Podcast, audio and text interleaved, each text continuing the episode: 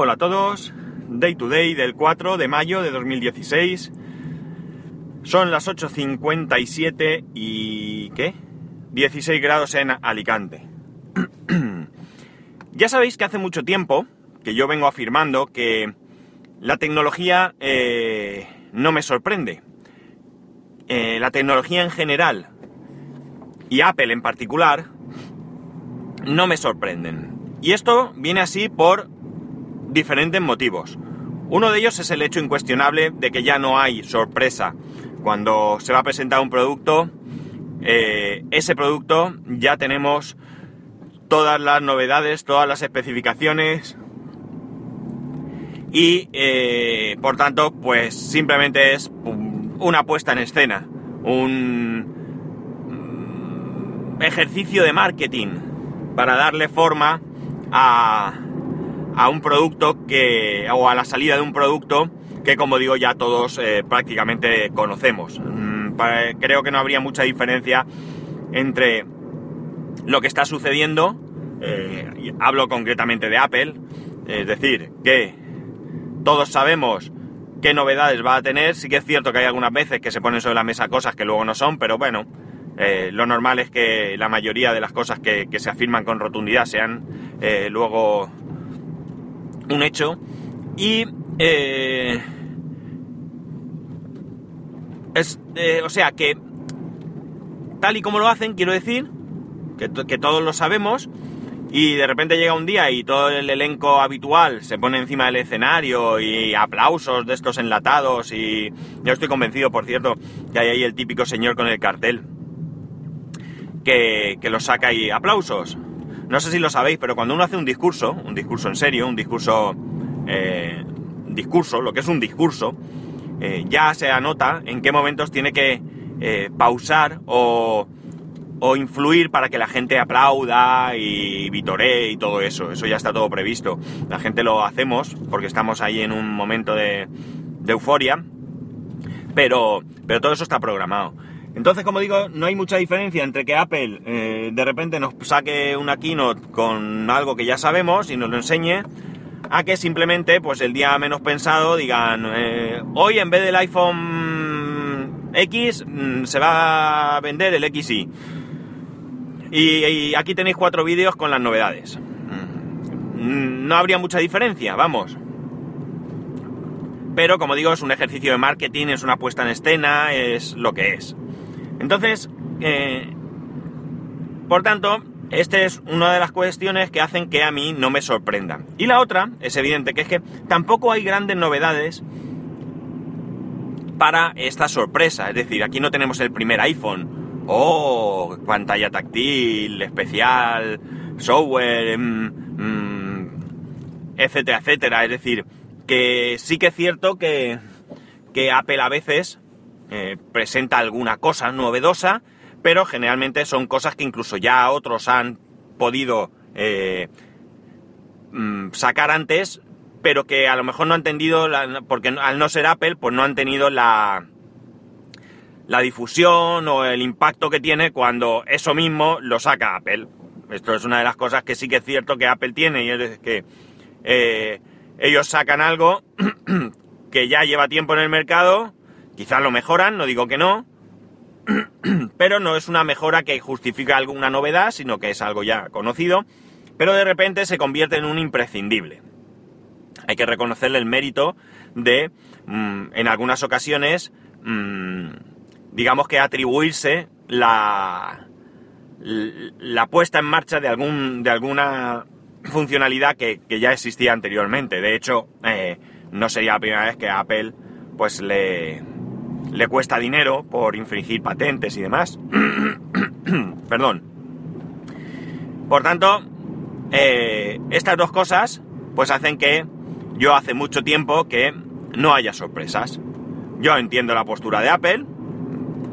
Eh, quizás es cada vez es más difícil implementar cosas que nos lleguen a sorprender. O sea, imaginaos por un momento, hace 30 años, la capacidad de sorpresa era mucho mayor, porque en primer lugar porque digamos que el secretismo era mucho mucho mayor y en segundo lugar porque mm, cualquier avance era un gran avance, mientras que hoy en día avanzamos tan rápido que cualquier avance pues se queda en poca cosa.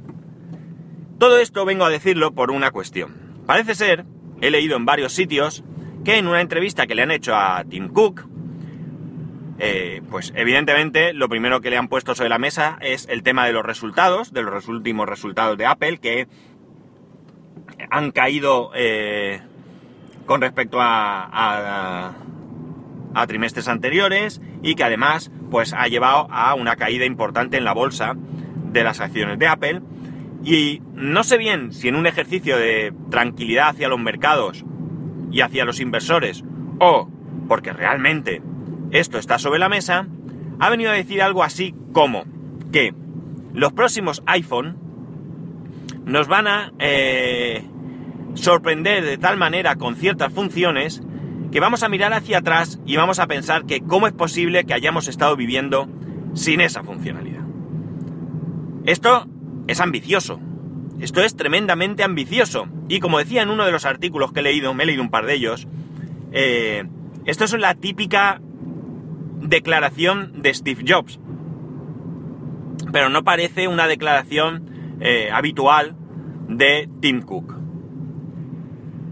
La cuestión es que a mí me alegraría, me alegraría que no solo Apple, sino que cualquier compañía tecnológica empezara realmente a sacar cosas, cosas que, es decir, para mí, algo que me haga mirar al pasado y pensar que cómo he podido vivir sin eso, no es, como en alguno de los artículos decía, que el iPhone venga con una doble cámara, por ejemplo. Para mí, yo puedo vivir perfectamente sin una doble cámara.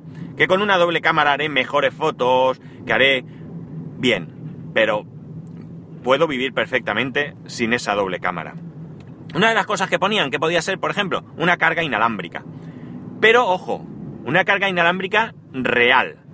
No una carga inalámbrica que yo llego a mi casa, llego a alguna mm, estancia de la misma y tengo ahí un cacharro sobre el que deposito eh, o pongo encima mi teléfono y sin conectar ningún cable se carga. No, una carga inalámbrica sería auténtica, sería que yo, llevando el teléfono en mi bolsillo, mientras voy andando por mi casa, mientras me siento en el sofá a, ver eh, Twitter, el teléfono se estuviera cargando. Eso sí sería un gran avance. Eso sería brutal. Porque se podría, eh, se podría implementar en cualquier sitio y tú tendrías tu teléfono cargando, pues qué sé yo.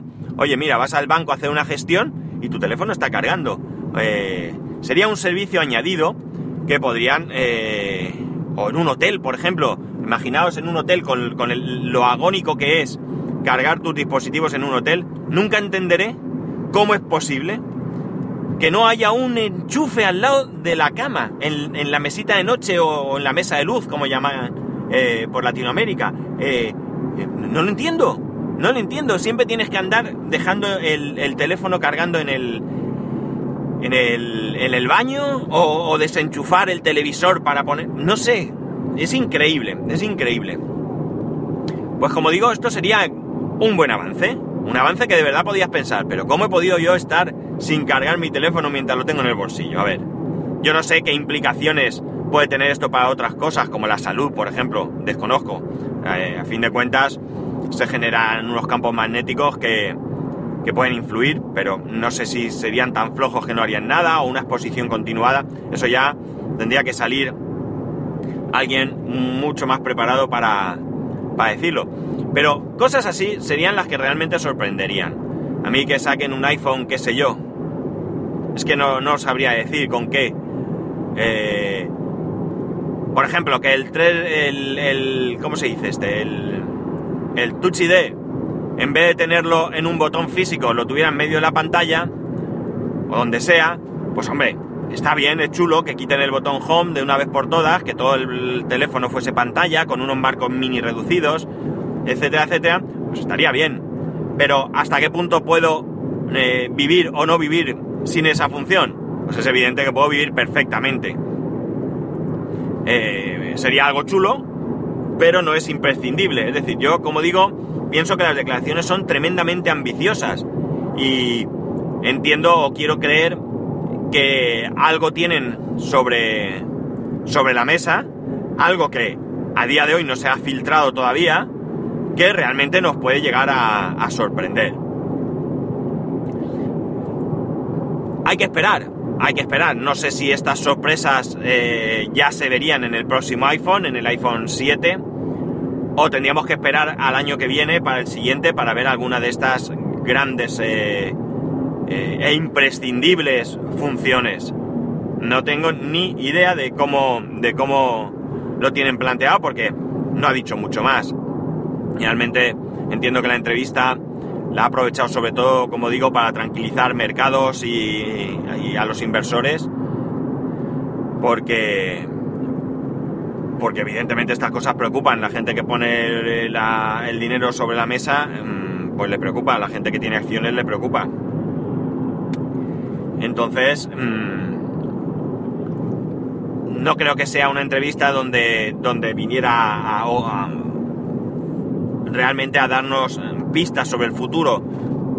Eh, esta frase puede ser también una simple, un simple añadido a la, para, esa, para ese intento de tranquilizar, pero mm, lo dejaría en muy mal lugar. ¿eh? Para mí, desde luego, eh, si a partir de ahora vemos simplemente que van saliendo nuevos teléfonos con,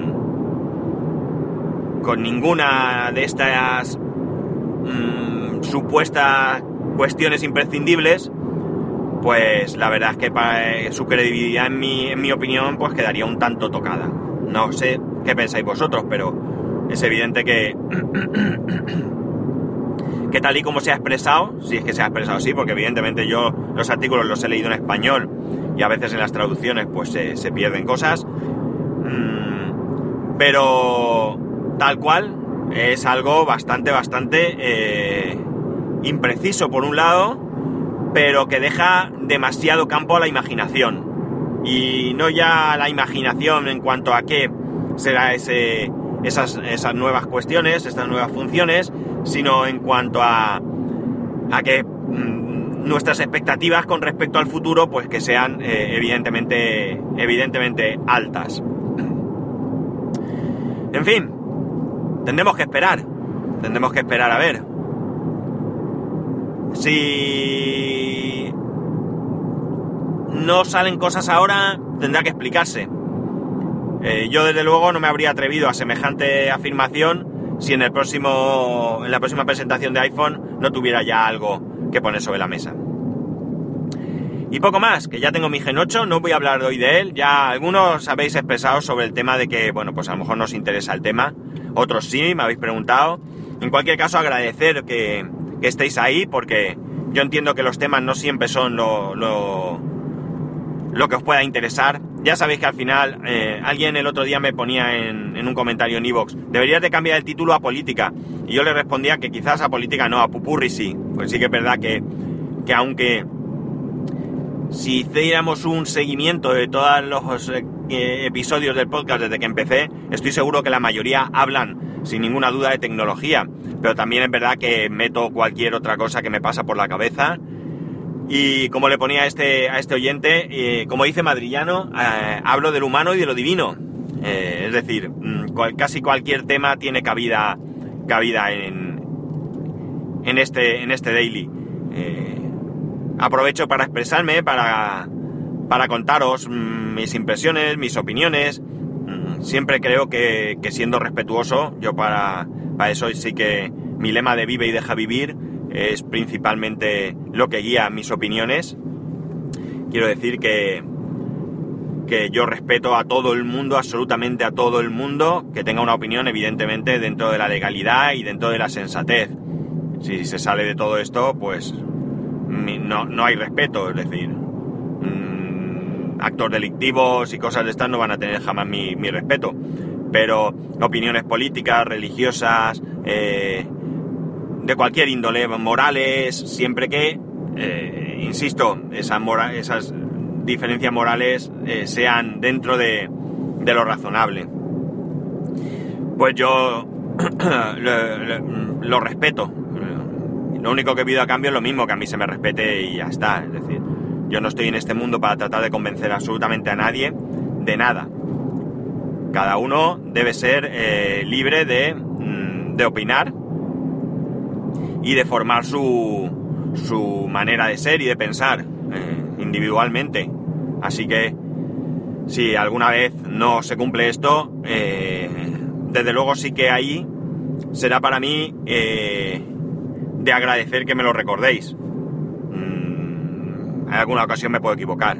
Entonces si pasa, no dudéis en decírmelo, como digo, con respeto, con educación, que yo atenderé o me explicaré o me disculparé o lo que sea necesario. No hay ningún problema ni en reconocer tus errores ni en disculparte. Y bueno, ya no os doy más. La brasa, que ya sabéis que para poneros en contacto conmigo, arroba spascual en Twitter y Telegram, y por correo electrónico, spascual arroba spascual.es. Un saludo y nos escuchamos mañana.